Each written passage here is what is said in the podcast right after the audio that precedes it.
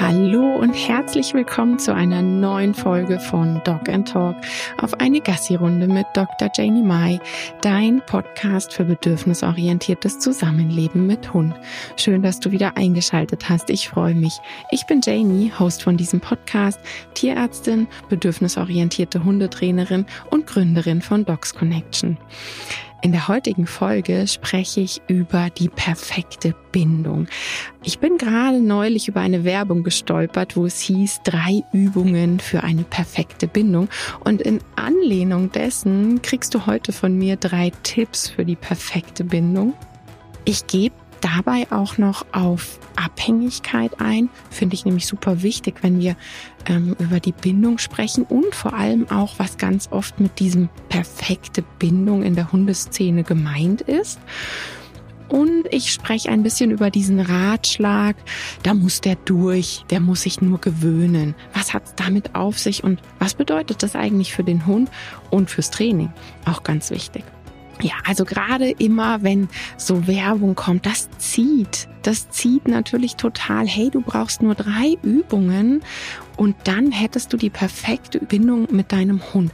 Weil das ist ja das, was wir doch auch so romantisiert, verklärt alle als Traum haben der Mensch und der Hund als das unschlagbare Team, was durchs Leben geht und die perfekte Bindung zum Menschen. Das ja, absolut ein romantisiertes, schönes Bild, was man da so als Ziel hat. Aber gibt es denn eine Anleitung, Kurse, Übungen, damit der Hund eine gute Bindung hat? Gibt es das überhaupt? Ich hatte schon mal eine Folge zum Thema Bindung und ich hatte auch Dr. Iris Schöwald schon mal bei mir, die uns auch den Bindungsbegriff nochmal auf wissenschaftlicher Basis ganz genau erklärt hat. Da komme ich später noch kurz zu. Also wenn ich in der Suchmaschine nach, nach Bindung suche psychologisch, dann bekomme ich ausgespuckt, die Bindungstheorie gilt als eine der wichtigsten entwicklungspsychologischen Theorien. Der Begriff Bindung meint ein enges emotionales Band zwischen zwei Personen. John Bowlby, 1978, gilt als Vater der Bindungstheorie. Er stellt darin die Wichtigkeit von Bindungserfahrungen für die kindliche Entwicklung heraus dass wir die Bindungsformen so grundsätzlich auf unsere Hunde mehr oder weniger übertragen können, das ist mittlerweile schon mehrfach beschrieben. Und da kommt jetzt der Schwenk zu der Podcast-Folge mit Dr. Iris Schöberl, denn sie war sogar an einer Studie beteiligt, ja. Und außerdem auch das Buch, das habe ich auch auf meinem Insta-Kanal schon super oft empfohlen, ähm, habe das da auch in einem Highlight drin. Das heißt, und wenn es doch Liebe ist. Das ist wirklich ein ganz tolles Buch, weil es eben nicht so wissenschaftlich geschrieben ist. Und dennoch ist immer wieder der Verweis auf Analysen, auf Studien.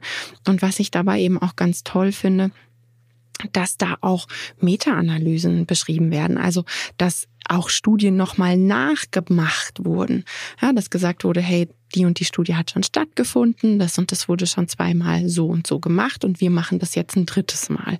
Und was dabei rauskam. Also super leicht verständlich, eben kein so ein wissenschaftlicher Brocken, durch den man sich durchkämpfen muss, sondern es ist wirklich wie ein netter Roman, kann man schon fast sagen, den man lesen kann. Und ich empfinde wirklich das so als das Nonplusultra-Buch, wenn man einen Hund in der heutigen Zeit hat, dass man wenigstens so in Grundzügen doch auch weiß, was, was sind da so für Studien abgelaufen, was gibt's aktuell so und auch einfach für sich selbst, um zu justieren, ja, wie sind denn meine Grundwerte? Wie ist es denn empathisch, ethisch, wie ich mit meinem Hund umgehen möchte? Und da kann ich das Buch nur immer wieder empfehlen.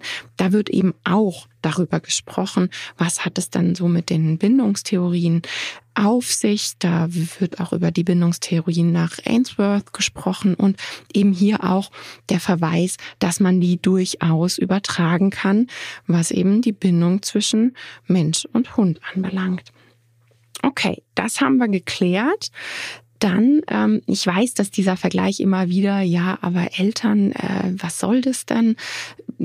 Uns ist allen klar, dass wir Menschen sind und dass Hunde Hunde sind. Und ich weiß auch, dass ich meine Hunde nicht geboren habe ehrlich war, ja. Und ich behandle meine Hunde eben wie Hunde und mein eigenes Kind behandle ich wie ein Mensch.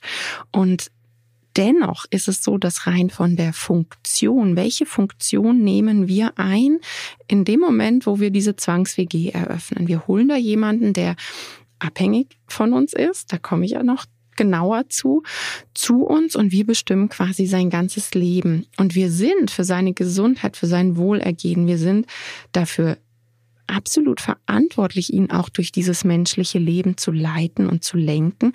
Und da kann man doch sehr, sehr wohl von einer Elternrolle sprechen, mal abgesehen davon, dass es auch auf Hormonbasis, auch das wird in diesem Buch und wenn es doch Liebe ist, erwähnt, dass es eben auch auf hormoneller Basis durchaus vergleichbar ist. Also da wirklich, wer das in Ordnung findet, zu sagen, hey, ich bin, ähm, ja, ich habe da eine Elternrolle in dem Moment, wo ich einen Hund zu mir hole, es ist absolut okay und dennoch braucht man uns nicht nachsagen, dass wir der Meinung sind, dass das Menschen sind oder wir die Hunde vermenschlichen.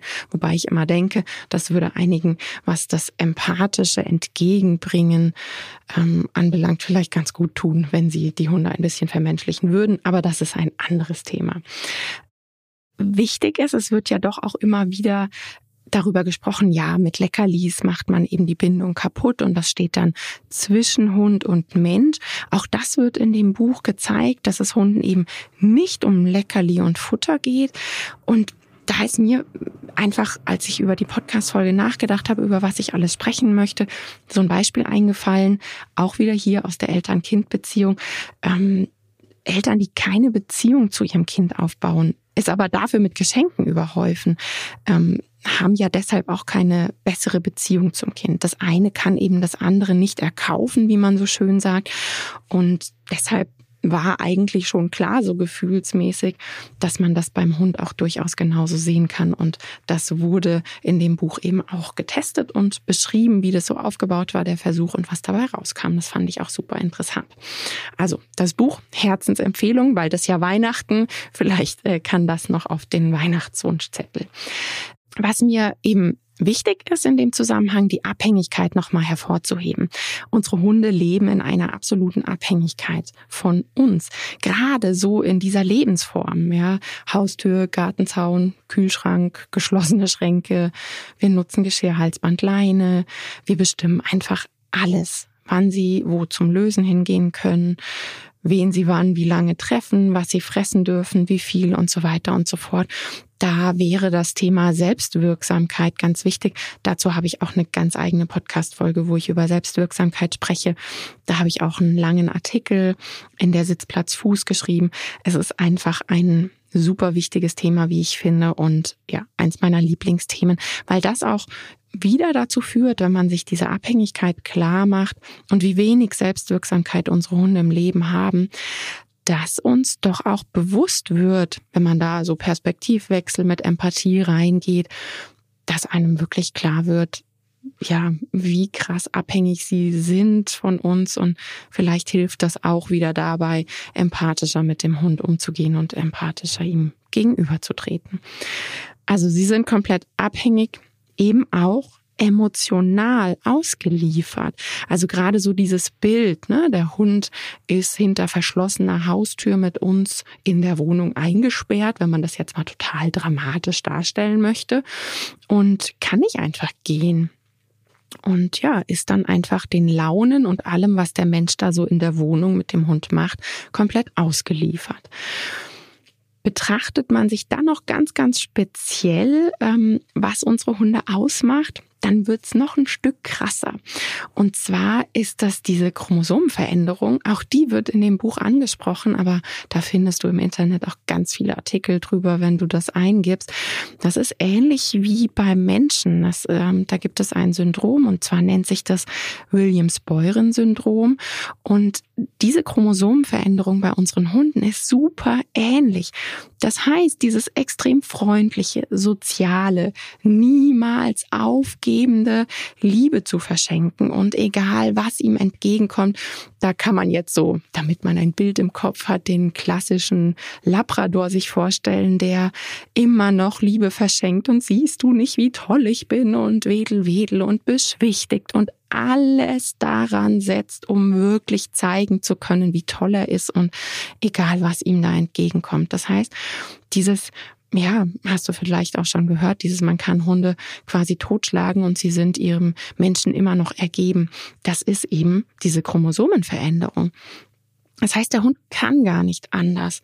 Und deshalb bin ich ja mal so gemein und ähm, sag, wenn Hunde dann mal umswitchen und sagen, so, und hier ist jetzt wirklich Schluss und jetzt packe ich Aggression aus, das feiere ich sogar, weil klar, den Hunden ist am Ende nicht geholfen, es wird dann ab da nur noch schlimmer, aber die Menschen haben es zum Teil einfach verdient, ja, dass sie irgendwann mal diese Grenze gezeigt bekommen, dass hier jetzt einfach vorbei ist mit Unterdrücken und emotional ähm, ja, fertig machen.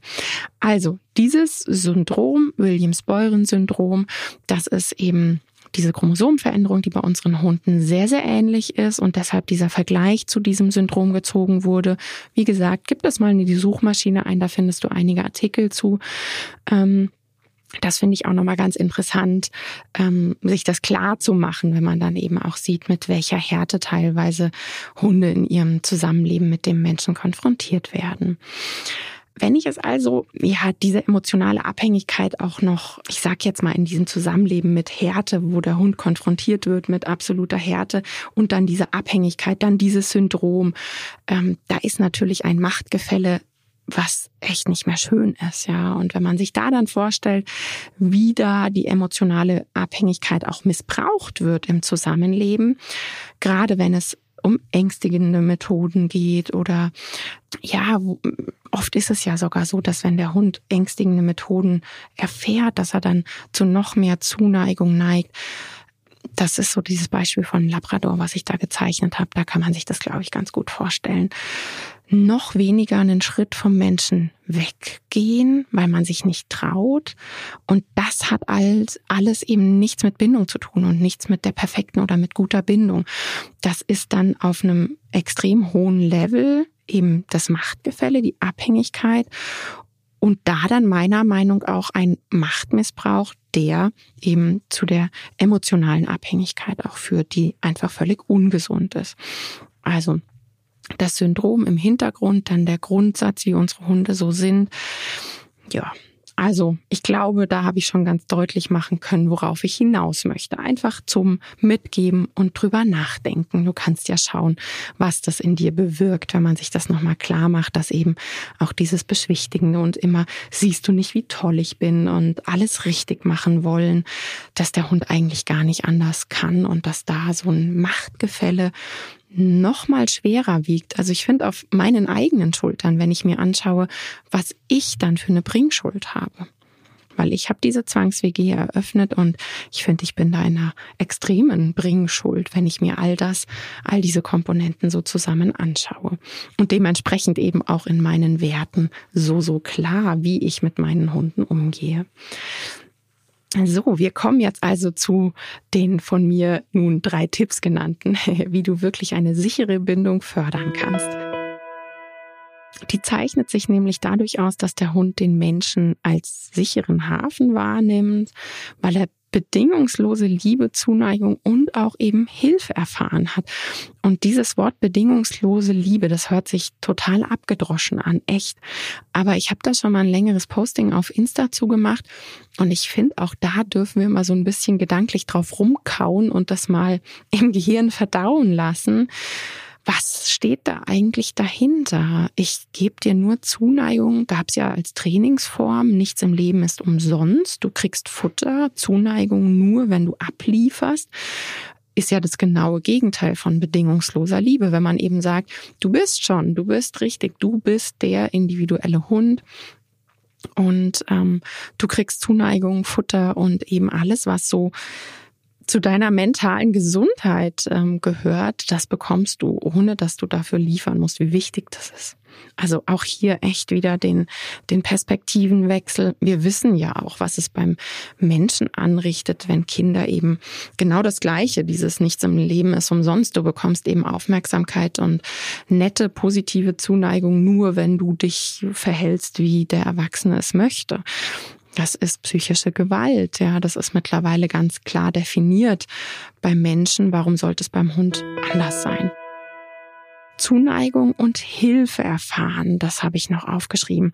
Hilfe bedeutet ja, ich nehme wahr, wo braucht hier gerade mein Hund die menschliche Hilfe, um durch die menschliche Welt geführt zu werden. Und diese Hilfe ge gebe ich ihm fair und positiv, damit er eine Chance hat zu lernen. Ja, einfach diese fairen Chancen lernen zu können, was wir Menschen wichtig finden. Er traut sich dann zu erkunden, denn er ist sich seines sicheren Hafens bewusst. Das heißt, die Hunde, die die ganze Zeit am Bein des Menschen kleben und sich quasi nicht wegtrauen, das hat nichts mit guter Bindung zu tun. Dementsprechend gibt es auch keine Übung dafür. Das heißt, das Erste, was du also tun kannst für eine sichere Bindung ist, beobachte deinen Hund ganz genau. Mach dir die Mühe, seine individuelle Sprache kennenzulernen. Ja, das sage ich ja immer wieder so beim Training mit dir, wenn du irgendwelche Dinge mit ihm machst. Einfach mal das Handy laufen lassen, mach ein Video, schau dir das später an. Entschlüssele, was er gerade braucht, wo er Hilfe benötigt und wo er wichtige Bedürfnisse erfüllt bekommen muss. Sei einfach für ihn da, hilf ihm, unterstütze und auch tröste, gerade in ähm, Bezug darauf, dass jetzt bald wieder Silvester ist, ist mir noch wichtig, das auch nochmal erwähnt zu haben, wenn dein Hund Stress und Angst hat, tröste ihn, tu das, was dein Bauchgefühl dir eh sagt, denn man möchte sich ganz automatisch sozial verhalten, wenn man merkt, dass es einem Lieben bei sich zu Hause einfach nicht gut geht. Wer schnell und sicher versteht, die Körpersprache entschlüsselt, ist ein sicherer Bindungspartner. Das heißt, je früher du auf Körpersprache auch, auch eingehst, dass dein Hund gar nicht so weit ähm, diese ja, Leiter der Kommunikation oder auch Leiter der Aggression nach oben gehen muss. Je früher du deinen Hund da abholst, desto positiver ist es für ihn und für euer Zusammenleben, auch weil er dann ja irgendwann die Leiter gar nicht mehr weiter nach oben geht, weil er eben diese Lernerfahrung gemacht hat. Hey, ich werde hier verstanden, ich kann nochmal wiederholen, ich brauche nicht weiter nach oben auf der Leiter der Kommunikation, ich muss nicht weiter eskalieren, ich werde hier abgeholt auf dieser Stufe, das ist so verlässlich. Deshalb ist es so wichtig, dass wir unsere Hunde gut lesen können und auch hier der Perspektivwechsel. Es fühlt sich doch einfach gut an, wenn man verstanden wird und wenn man nicht über fünf Ecken und dreimal und nochmal erklären, boah, du hast mich immer noch nicht verstanden. Hey, ich habe es doch jetzt schon dreimal gesagt, dass mir das wichtig ist und das fühlt sich super nervig an. Nummer zwei. Sei erwartungssicher für deinen Hund. Was das bedeutet, ja, für mich ist es, ändere deine Meinung nicht ständig, je nach Stimmung und Lust und Laune und Tagesform. Dein Hund sollte echt die Erfahrung machen, dass er nicht unvorhersehbar schlechte Laune abbekommt. Das ist so dieses typische Zuckerbrot und Peitsche.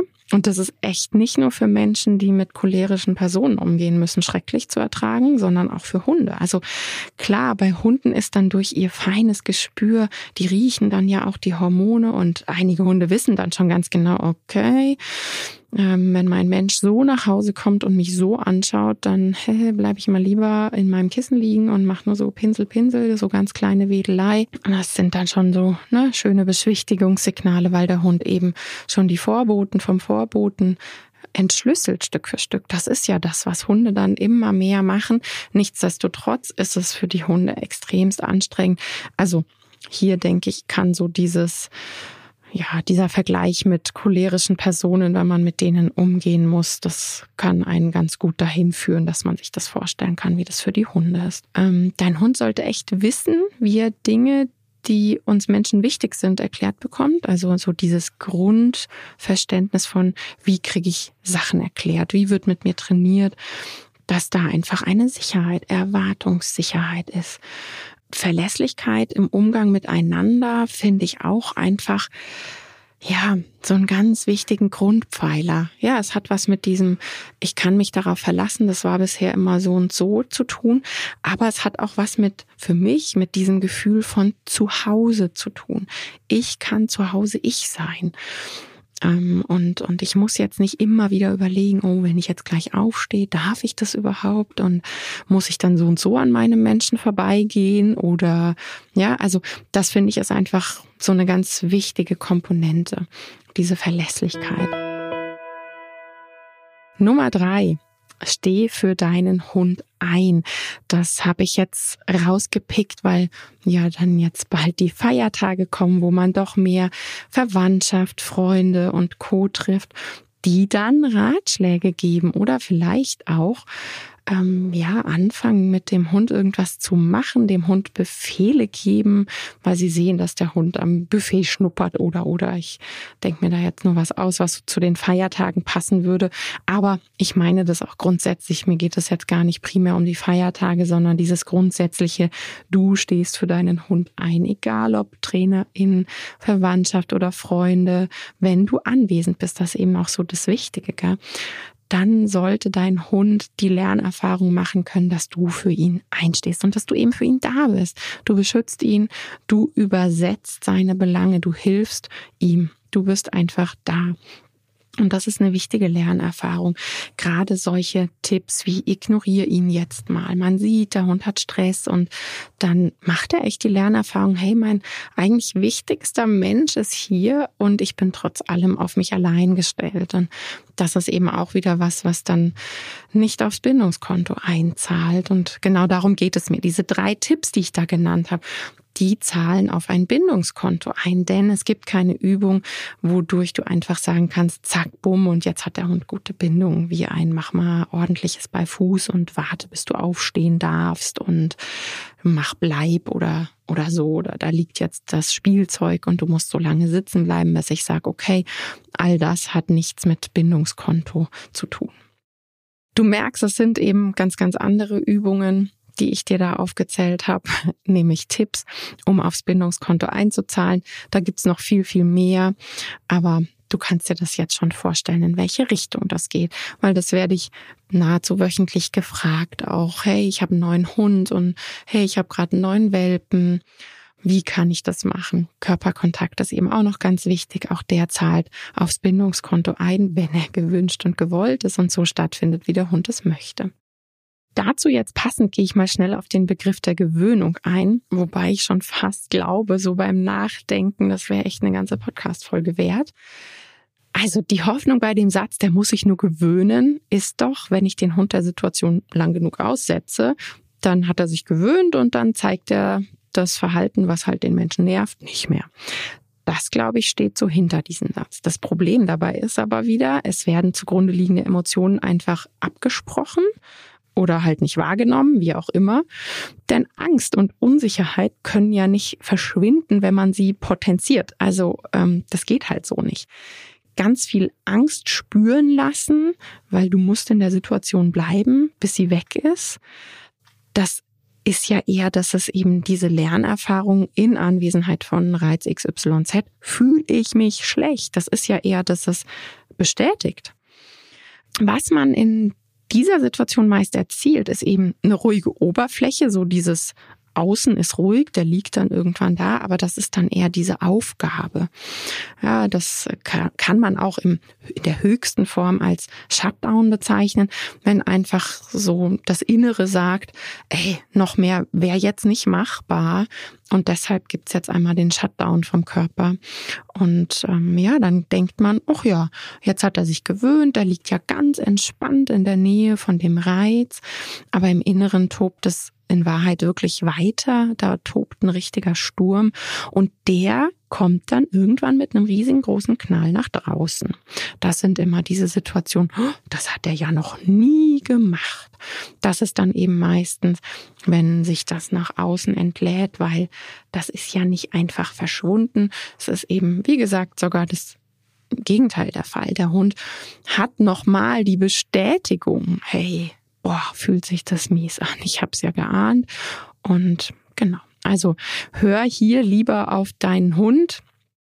Und eben auch hier wieder auf das normale Sozialverhalten, was instinkthaft in uns drinnen ist. Ich möchte ihm helfen, sei sozial. Natürlich kann sich ein Hund an einen Reiz gewöhnen, aber eben nur in so kleinen Häppchen, dass die zugrunde liegenden Emotionen eben positiv sind. Wir wollen ja positive Emotionen mit dem Reiz verknüpfen und dass der Hund am Ende entspannt ist, weil er entspannt ist und nicht, weil er aufgegeben hat. Der Reiz muss neu verknüpft und abgespeichert werden. Und das ist eben mit Gewöhnung ja meistens nicht gemeint. Also wenn ich das höre, diesen Satz, und ich habe den auch gehört, sowohl beim Kind wie auch bei Kenny, dann war damit immer gemeint, bleib halt doch in der Situation, dann wird's schon ruhig irgendwann. Und da ist dann wirklich dieses Friss oder stirb gemeint, wo dann irgendwann am Ende diese Aufgabe steht. Und wenn ich dir jetzt noch verrate, dass Dr. Iris Schöberl das Thema, ja, Bindung ist immer so, ich finde das super, super wichtig und eben auch die Bindungsformen.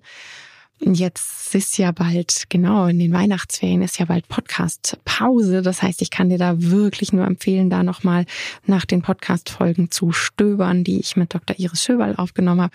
Und ich verrate dir, dass sie nächstes Jahr in der Membership ist. Und ich habe sie eingeladen und sie hat Ja gesagt. Zum Thema Bindung wird es dann eine Webinaraufzeichnung mit ihr geben.